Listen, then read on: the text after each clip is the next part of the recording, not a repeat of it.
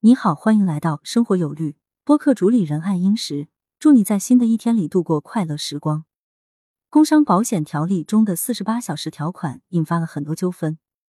来看一个案例：家属强烈要求放弃治疗，拔掉呼吸机，致使突发疾病员工在四十八小时内死亡，这种情形能否认定为工伤呢？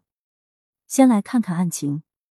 郝某在蓝云公司处工作时突然晕倒，经单位同事拨打幺二零急救电话。由救护车送往上海市同仁医院进行救治。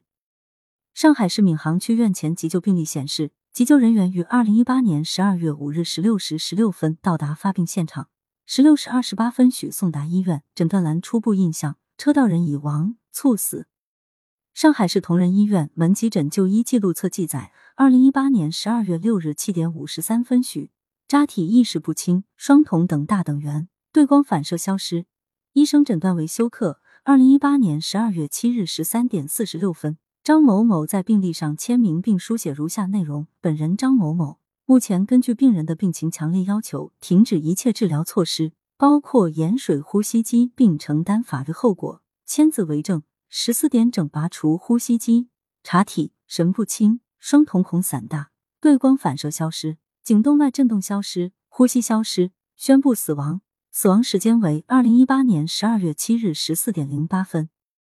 上海市同仁医院开具居民死亡医学证明书，宣布郝某于二零一八年十二月七日十四时零八分死亡，主要死亡原因猝死，心源性可能。案情总结：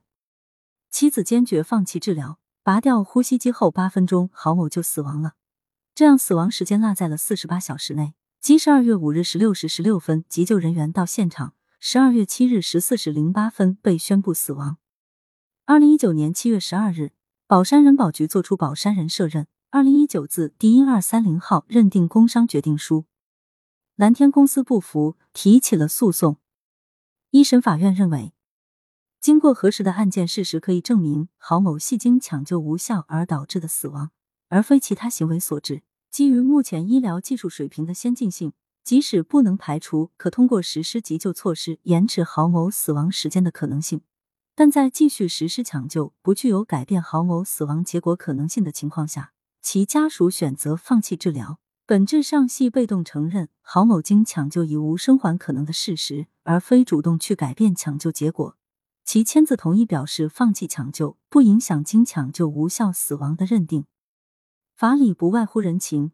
签字放弃对亲人的治疗，需要承受超乎寻常的悲痛，更需要莫大的勇气。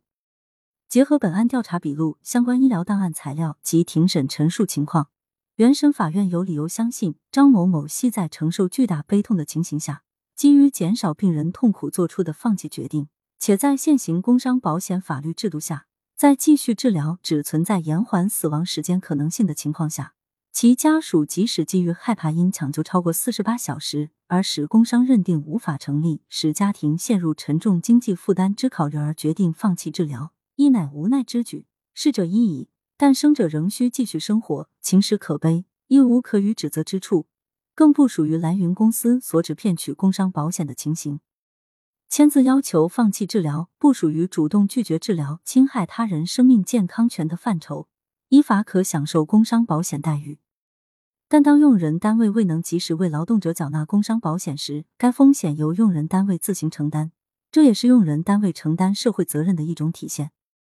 蓝云公司不服，提起上诉。二审法院认为，关于家属放弃治疗行为性质，对于郝某应当采取何种治疗措施以及是否放弃治疗的决定权在郝某家属，上诉人作为用人单位对此仅具有建议权，不具有决定权。家属对患者放弃治疗情形，在医疗实践中亦属常见，无需苛责。